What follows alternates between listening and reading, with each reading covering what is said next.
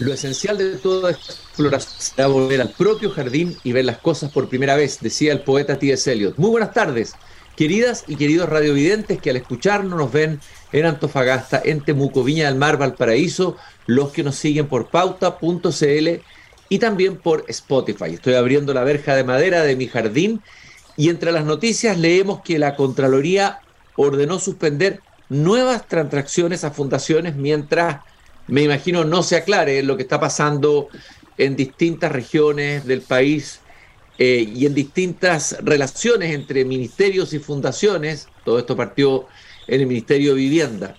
Y justamente de eso vamos a hablar esta tarde caminando en el jardín con Paula Streeter. Ella es consejera y asesora metodológica y directora de la red Pivotes. Eh, es magíster en sociología y licenciada en Historia e investigadora del Centro de Políticas Públicas de la Universidad Católica. Paula, muchas gracias por haber venido a mi jardín a conversar esta tarde sobre un tema especialmente sensible, imagino, en relación a los temas que tú estudias y trabajas.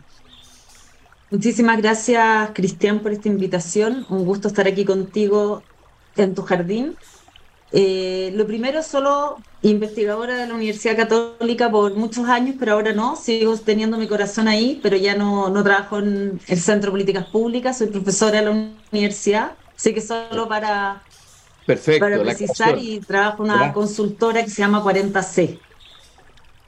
Ya. ¿Ya? Lo, primero que te, lo, que lo primero que te quiero preguntar, esta noticia que la Contraloría ordene suspender nuevas transacciones, obviamente que es una primera señal o sea, es como si el sistema inmune completo está reaccionando y seguramente sobre reaccionando frente a cualquier movimiento que pueda haber entre el Estado y las fundaciones. Sabemos que hay muchísimas fundaciones en Chile, ¿no es cierto? Tú lo sabes más que nadie, 25.000 entiendo fundaciones eh, entre las organizaciones civiles que son mucho más, y vamos a hablar de eso en el programa, el papel de las organizaciones civiles.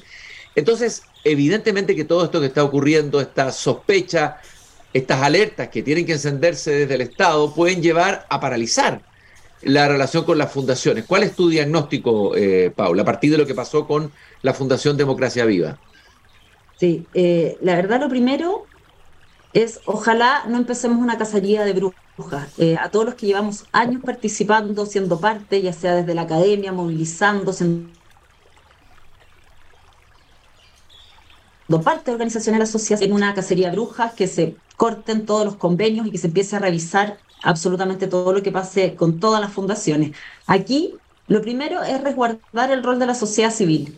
Y esta remesón creemos que es positivo en el sentido que nos va a permitir mantener las alertas y hacer acciones. Acá lo más relevante es tomar acciones para evitar que casos como el de Democracia Viva y otros que se están estudiando o que podrían aparecer ocurran. Eso es lo primero que tenemos que hacer, pero no empezar con una cacería de brujas porque como decía, el rol de la sociedad civil es clave. Y ahí eh, no nos podemos como eh, confundir en eso. El rol de la sociedad civil es un garante de la democracia y es fundamental para nuestra sociedad, no solo por los contrapesos necesarios que hace a la política, sino porque ha sido un actor fundamental a lo largo de la historia, es un movilizador de lo público, ha sido parte fundamental del desarrollo de nuestro país, tanto en lo social, educacional, cultural, económico, y por eso es importante que esto nos llame a la acción, a lograr, y ahí tenemos algunas medidas que podemos conversar, para mejorar las transferencias que hace el Estado a la sociedad civil, pero no paralizar, no restringir y no debilitar a la sociedad civil. Lo que tenemos que hacer hoy más que nunca es fortalecerla, tanto desde el sector privado como del sector público. Sí, porque uno escuchó una declaración, me parece que fue la presidenta del Partido Socialista, Paulina Bobani, diciendo, ve, esto ocurre en la sociedad civil, es decir, como tirando la culpa hacia la sociedad civil. Eh, eh, y los que reclaman contra el Estado, bueno, esto ocurre con la sociedad civil, la verdad es que aquí también está involucrado el Estado. Eh, ahí hay un, evidentemente un peligro de decir, vamos a restringir la relación entre el Estado y la sociedad civil, entre el Estado y las fundaciones y otras organizaciones civiles, me imagino, y eso sí que sería complicado, ¿no? Sería muy complicado y ahí tú tomas un muy buen punto. Acá el problema no es de la sociedad civil como sector, acá fue el uso político que hizo un sector y el aprovechamiento que hubo de utilizar un mecanismo como los cuerpos intermedios de la sociedad, que son las fundaciones, aprovechar eso, aprovechar otro mecanismo existente, que es el trato directo, para hacer un uso indebido de ellos. El trato directo tiene un objetivo y la idea no es eliminarlo. Poder contratar directamente a una organización tiene que ver con poder actuar rápido, reaccionar rápido, eh, contratar un oferente único, porque una licitación puede llevar seis meses y de repente hay ciertas temáticas que se requiere inmediatez. Entonces acá lo que hubo fue un mal uso de mecanismos y no un problema a la sociedad civil. Ahora, hay eh, fundaciones, no sé, esta ella misma, donde aparecen de repente ciertos movimientos que parecen poco rigurosos. O sea, no sé, me imagino directorios que no está claro quiénes son miembros de los directorios, fundaciones que no tienen domicilio. A ver, hay una serie de problemas que parece que no sé si se debe a la normativa, que es muy laxa. ¿Qué, es lo que pasa ahí? Sí, acá eh, varios temas. Después podemos concentrarnos, si un poco más en el rol de la sociedad civil, como te lo decía antes, que creo que no lo podemos olvidar, porque si no vamos a hacer diagnósticos errados y soluciones erradas. Entonces, después mm. me gustaría que nos concentráramos un poco más el rol que ha tenido en el desarrollo de nuestra historia y en impulsar políticas públicas, porque finalmente la sociedad civil ha impulsado políticas públicas muy relevantes en nuestro país. Y perdón, perdón eh, y, a propósito de lo que decías, un cortito lo que tú decías, y en Chile lo que se ha visto en el último tiempo es que a veces se hacen justamente diagnósticos errados y se toman decisiones erradas. O sea, tratando de combatir un mal, eh, se produce otro mal, ¿no? no se, no se, no se corrige.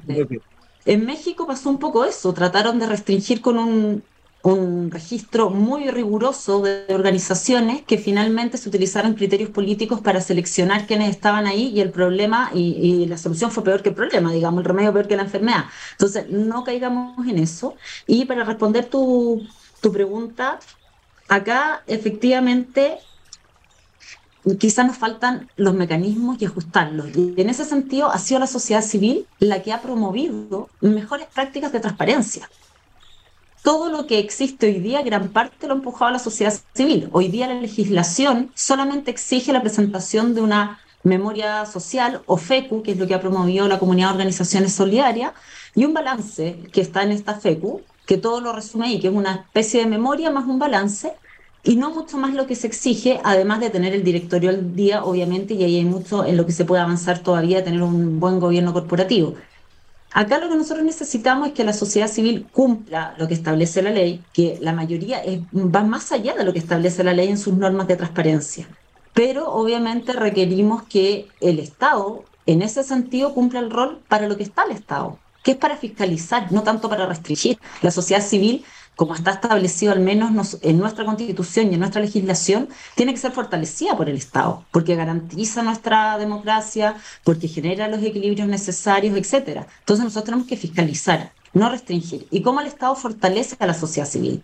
Por un lado, entregando recursos, y eso no solo pasa en Chile, que cerca del, un poco más del 40% de los recursos económicos que moviliza la sociedad civil provienen del Estado, sino que si uno revisa en mirada comparada lo que ocurre en los países de altos ingresos, en los países desarrollados, la proporción es bien similar, más del 40% de los recursos provienen del Estado porque se ha visto lo que eso implica. Y en los países de bajos, de bajos ingresos es al revés.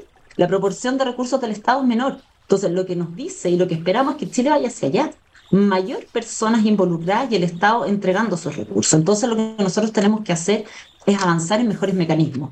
Y entre esos, uno que fue un proyecto que se impulsó durante el gobierno de Piñera II, que quedó en el tintero, es tener una ley única de transferencias sociales, donde se regularice para municipios, servicios, ministerios, cómo se le entregan recursos a la sociedad civil. ¿Cuáles son las condiciones para un trato directo, un fondo concursable, una licitación, una subvención? Establezcamos criterios claros que permitan ampliar el abanico de oferta de la sociedad civil, no restringirlo, pero sí con sanciones claras cuando hay incumplimiento que eso es lo que tenemos que ver. Y el incumplimiento no solo en temas económicos, cuando no cumplen su misión y el objeto para que fueron contratados. Pongamos ahí la ficha. Tengamos, y aquí en línea de modernización del Estado, y ahí hay iniciativas populares de norma como la que estamos empujando desde desde Pivotes, un estado sin pitutos, que los invitamos a todos a entrar a verla, tengamos registros de interoperabilidad, que interoperen los registros del Estado.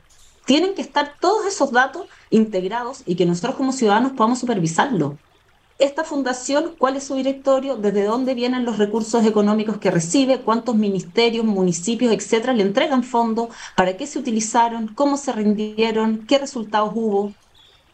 ampliemos a la sociedad civil, expandámosla, pero pongamos los focos y los mecanismos necesarios para poder fiscalizar y hacer las sanciones cuando amerite, como es el caso que tú planteas de democracia viva. Pero no caigamos en el diagnóstico errado que acá se necesita únicamente restringir. Necesitamos ampliar a la sociedad civil y en su rol de fiscalizador también. Pongamos los mecanismos para que la sociedad civil también pueda fiscalizar y mirar lo que está pasando. Hemos hablado harto de la sociedad civil. ¿Por qué necesitamos o necesita un país más sociedad civil? ¿no? Eh, está el Estado, está el mercado, está la sociedad civil. ¿Por qué más sociedad civil? ¿Por qué más sociedad civil? Aquí, bueno, otro día en un gran paseo por el jardín podemos irnos a la filosofía política, a los inicios. No, vamos, de todas maneras, me encantaría. interesantísimo. Sí, desde Aristóteles ya se plantea. desde luego. Que efectivamente el, el ser humano es por esencia sociable. Es un animal político, dijo Aristóteles, Claro. Exactamente, y esa creatividad es para ponerla al servicio de otros. Y de ahí, a lo largo de la filosofía, nosotros hemos visto cómo se ha analizado este deseo del ser humano de ser parte de lo público. Incluso si uno se pusiera extremo, podríamos decir que la sociedad civil es, anterior al Estado y a lo político. Mm. El ser humano en sí mismo es político, quiere ponerse al servicio de la polis, con su creatividad, con ser parte de esas soluciones. Y eso nunca lo va a poder reemplazar ni el Estado ni el mercado. Porque no es mm. posible, el Estado se debe a sus electores y a cierta burocracia y normativas, y el mercado a los accionistas. Y existe la sociedad civil en ese intermedio que muestra nuestra diversidad. El Estado es más uniforme. La sociedad civil muestra nuestra diversidad, nuestra capacidad de innovar, de movernos rápido, de anteponernos a los problemas que, la, que el Estado es más lento para ver y el mercado no le es rentable. Por ejemplo, por ponerte algunos ejemplos, el tema de las personas mayores en Chile.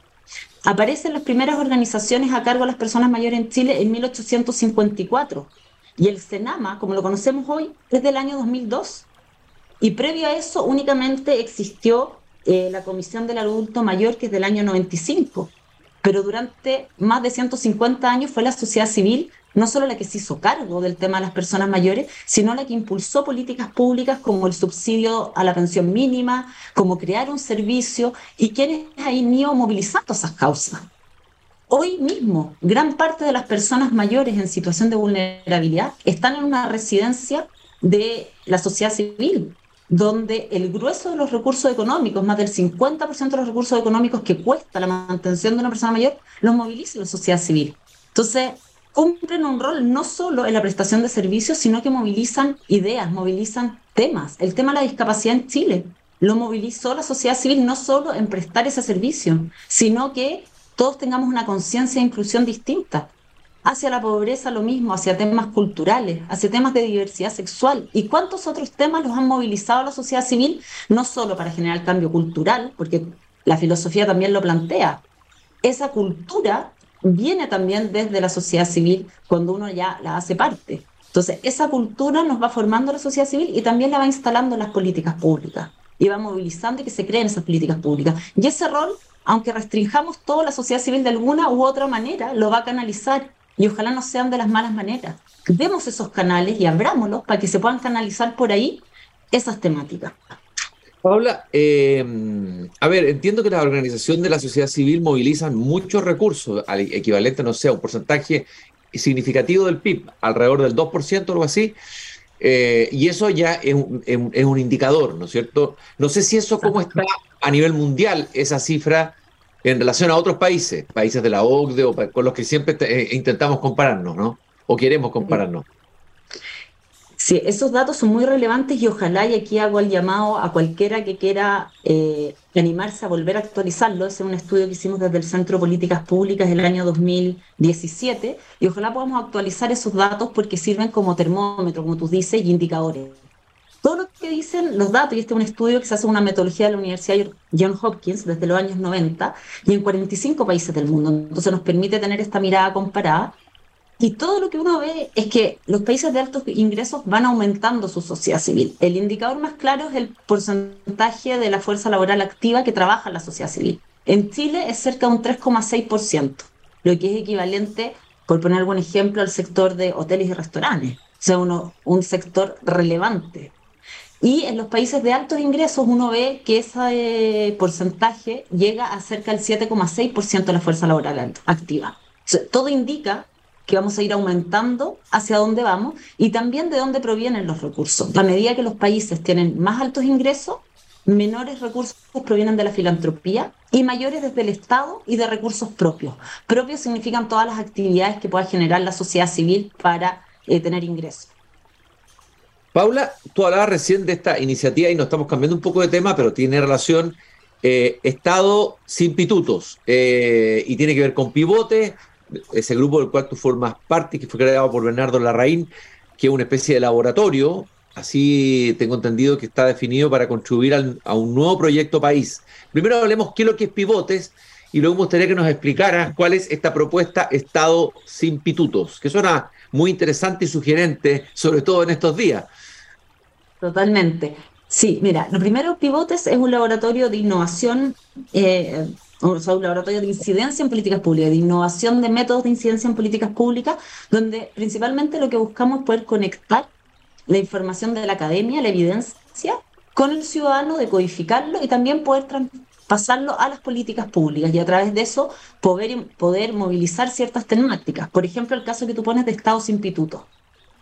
¿Qué es para una persona que va caminando el día a día a comprar el pan un Estado o sin pituto o modernización del Estado? Porque finalmente el concepto que está detrás de esto es modernización del Estado poco dice, pero cuando uno lo baja y lo aterriza a estados sin pitutos, la gente ya le empieza a hacer un poco más de sentido. Cuando uno empieza a decir, ¿sabías tú que cerca de los dos tercios de los directivos de servicios públicos son removidos cuando llega un nuevo gobierno para llenarlos con cargos que tienen más afinidad y criterios políticos? La gente le empieza a hacer sentido. Cuando uno empieza a ver, por ejemplo, en el caso de educación, desde que se estableció la alta dirección pública para elegir los directivos de los colegios, se disminuyó en un 10% la brecha de educación entre eh, los colegios públicos con los que no, los que participan en alta dirección. Y uno empieza a ver data, información, cuando uno conversa con alguien y dice, mira, tú tienes, te riges por el código del trabajo. Y si tú no haces bien tu trabajo, te van a desvincular. No es igual para un funcionario público que los recursos con los que se paga su sueldo nos corresponde a todos nosotros. Cuando uno decodifica esas complejidades, la gente dice, me interesa esto de modernización del Estado y vamos por la iniciativa popular de norma Estado sin. Y ese los invito a todos a no solo a entrar y mirar nuestra web de Estado sin pituto, sino que a apoyar esta iniciativa popular de norma, que es la 7927, porque aquí finalmente lo que buscamos es un Estado al servicio de las personas. El caso que vemos, por ejemplo, de democracia viva, había mucha discrecionalidad, tanto los funcionarios que habían, como también en ciertos eh, mecanismos del Estado que fallaron, porque son registros no modernos, no digitales, que no interoperan entre sí. Debiéramos tener un registro único de organización a la sociedad civil, de fundaciones, junto con el de colaboradores del Estado, donde interoperen y cualquier transferencia que no cumpla lo que está en una ley mínima o única de transferencias sociales debiera despertar alarma. No puede ser que este tipo de cosas nosotros las sepamos en el año 2023 mm. por distintas formas y no por un mecanismo centralizado que nos hubiese evitado cuántos problemas estamos viviendo hoy día. Entonces, los invito a todos a sumarse. ¿Mm?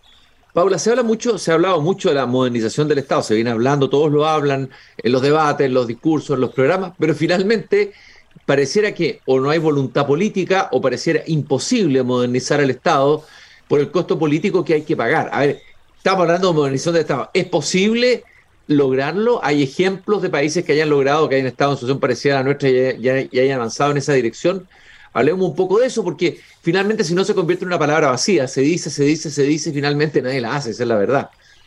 Exactamente. Eh, complejo porque obviamente estamos hablando de funcionarios públicos, mucha gente involucrada, de programas públicos también, de permitirnos cerrar y terminar con todos aquellos programas que no sean eficientes, cambiar el estatuto administrativo. Hay varias cosas que son bien complejas, pero creemos que es el minuto de poner el Estado realmente al servicio del ciudadano y ver efectivamente cuántos recursos adicionales necesita el Estado. Necesitamos una reforma tributaria para qué y cómo gastamos eficientemente esos recursos. Entonces, dando ese contexto, creemos que la verdad, como tal cual como tú dices, llevamos años hablando de esto, desde hace más de 10 que vemos el titular de una agenda de modernización del Estado instalada en distintos... Eh, eh, de particiones del gobierno y que no hemos podido avanzar profundamente en una reestructuración. Y por eso hoy lo vemos como una oportunidad, porque es muy distinto que sea una iniciativa de política pública, una ley, a que nosotros instalemos en la Constitución una lógica de modernización del Estado en su articulado. ¿Y cómo sería eso? Artículo que debiera decir? Pero puede decir un Estado sin instituto, es un lindo eslogan, pero ¿qué debiera decir o qué artículo eh, debiera ser ese que debiera eh, eh, integrarse al texto constitucional? Sí, hay una serie, por eso los invito a que lo puedan leer, porque está el detalle de los artículos. ¿Ya? En las bases generales de la Administración del Estado, donde lo primero es la Administración del Estado al servicio de las personas y de la sociedad muy claro y que eso quede establecido en nuestra constitución. Después también hay distintas bajadas concretas que tienen que ver con la elección y eh, con la estratificación que tiene el Estado. ¿Cuáles son y cómo está constituido el gobierno? ¿Cuáles de esos cargos corresponden al gobierno y cuáles son del Estado? Porque algo que solemos mezclar es lo que es Estado de gobierno. Y no olvidemos que finalmente el gobierno es quien está gobernando en ese minuto, pero el Estado es un aparato que debiera funcionar permanentemente ir impulsando las políticas públicas más allá del gobierno de turno. Entonces debiéramos separar y disminuir al máximo los cargos que son de gobierno y obviamente un gobierno que se instala necesita cargos de confianza. Pero ¿cuál es la proporción razonable de cargos de confianza? ¿Qué, qué cargos de confianza son los que realmente se necesitan y cómo hacemos para que no eh, entorpezcan las acciones que el Estado tiene que ir realizando permanentemente más allá del gobierno? Por ir poniéndote algunos de los ejemplos. También cómo hacemos para tener una lógica digital en el Estado. ¿Cómo hacemos efectivamente para que los registros interoperen?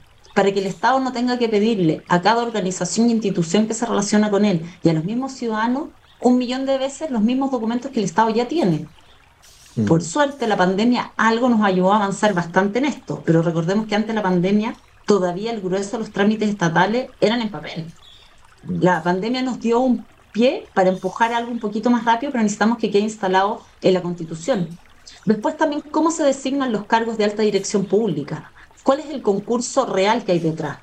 ¿Cómo priman los criterios políticos? ¿Cómo esto afecta no solo al gobierno central, sino a los distintos servicios, municipios, etcétera? ¿Con qué lógica se decide eh, también el gasto? ¿Cómo se eliminan y se cierran programas?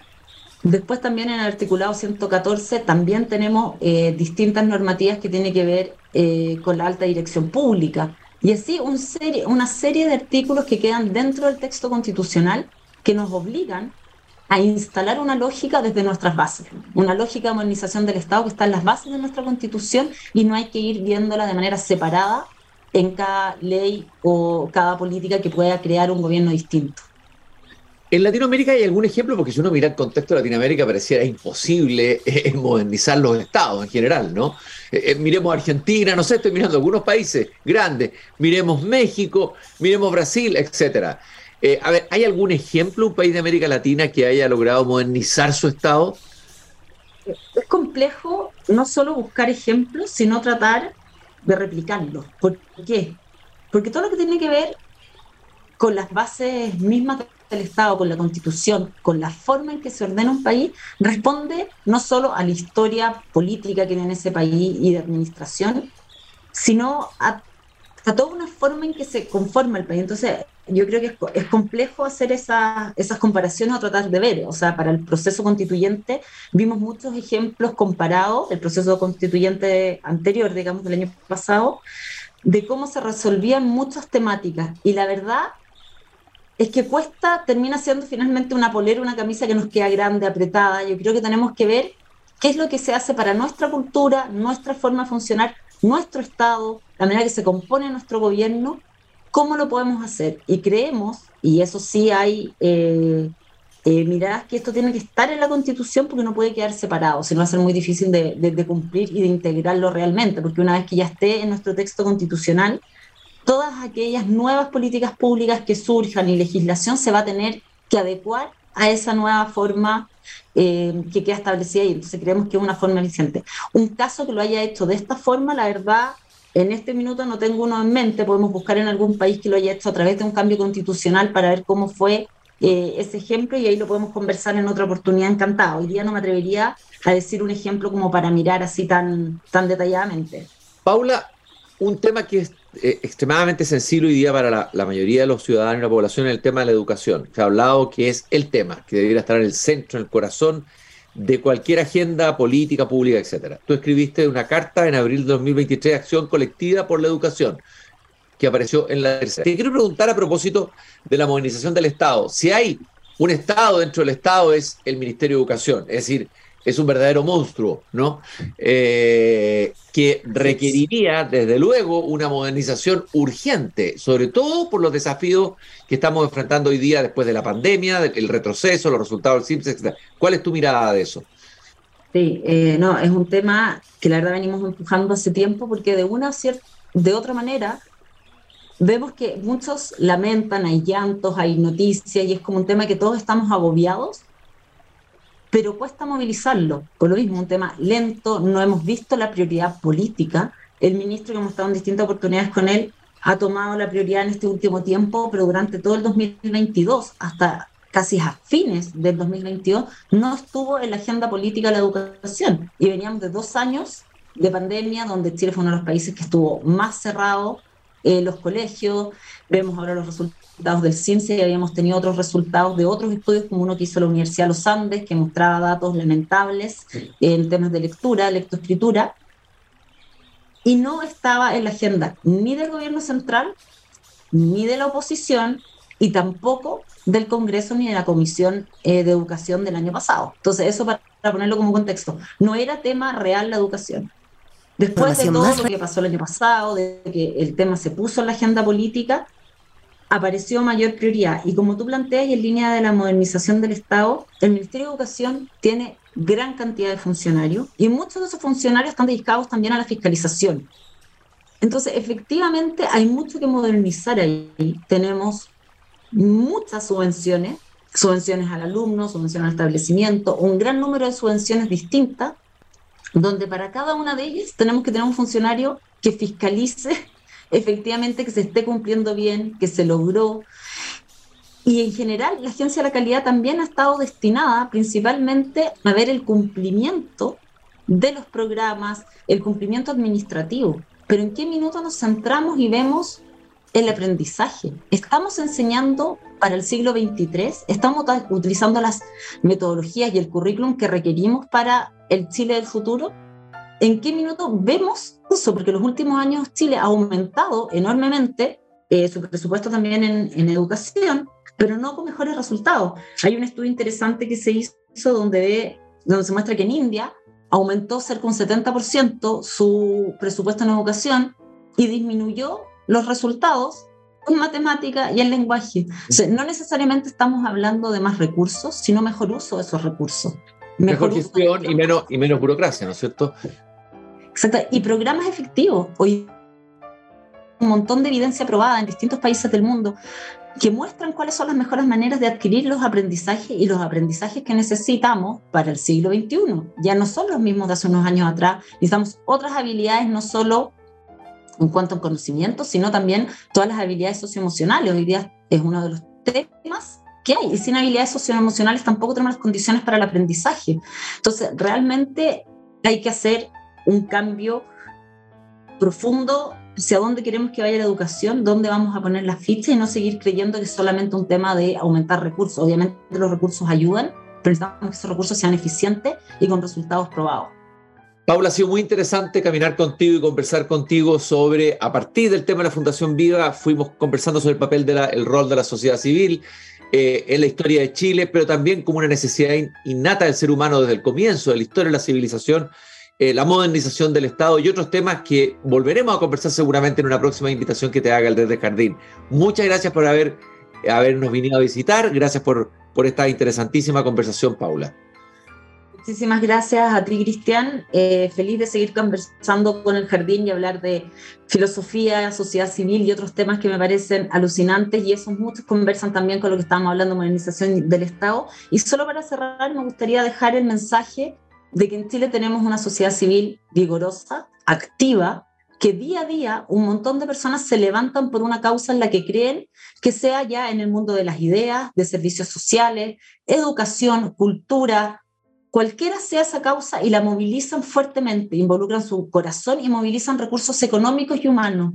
No hagamos que paguen justos por pecadores en un tema que realmente ha construido nuestro país y todos y cada uno de nosotros de una u otra manera somos parte de esa sociedad civil. Activémonos a generar los mecanismos, pero no restringamos, sino que ampliemos y demos espacio para una sociedad civil cada vez más vigorosa porque es la garantía de nuestra democracia y no la perdamos. Muchas gracias, Paula. Un gusto haberte tenido aquí caminando esta tarde en el jardín. Saludo también a todos los que nos están escuchando en Antofagasta, Temuco, Valparaíso. Recordar que el Grupo Viva está comprometido con la sostenibilidad en los barrios y la educación y la, y la cultura dentro de la empresa. Fundación Irarrázaval, todos los lunes conversamos en el jardín con profesores de Chile. Nosotros nos encontramos mañana nuevamente aquí cuando vuelva a abrir la verja de madera de mi jardín. Gracias por habernos acompañado.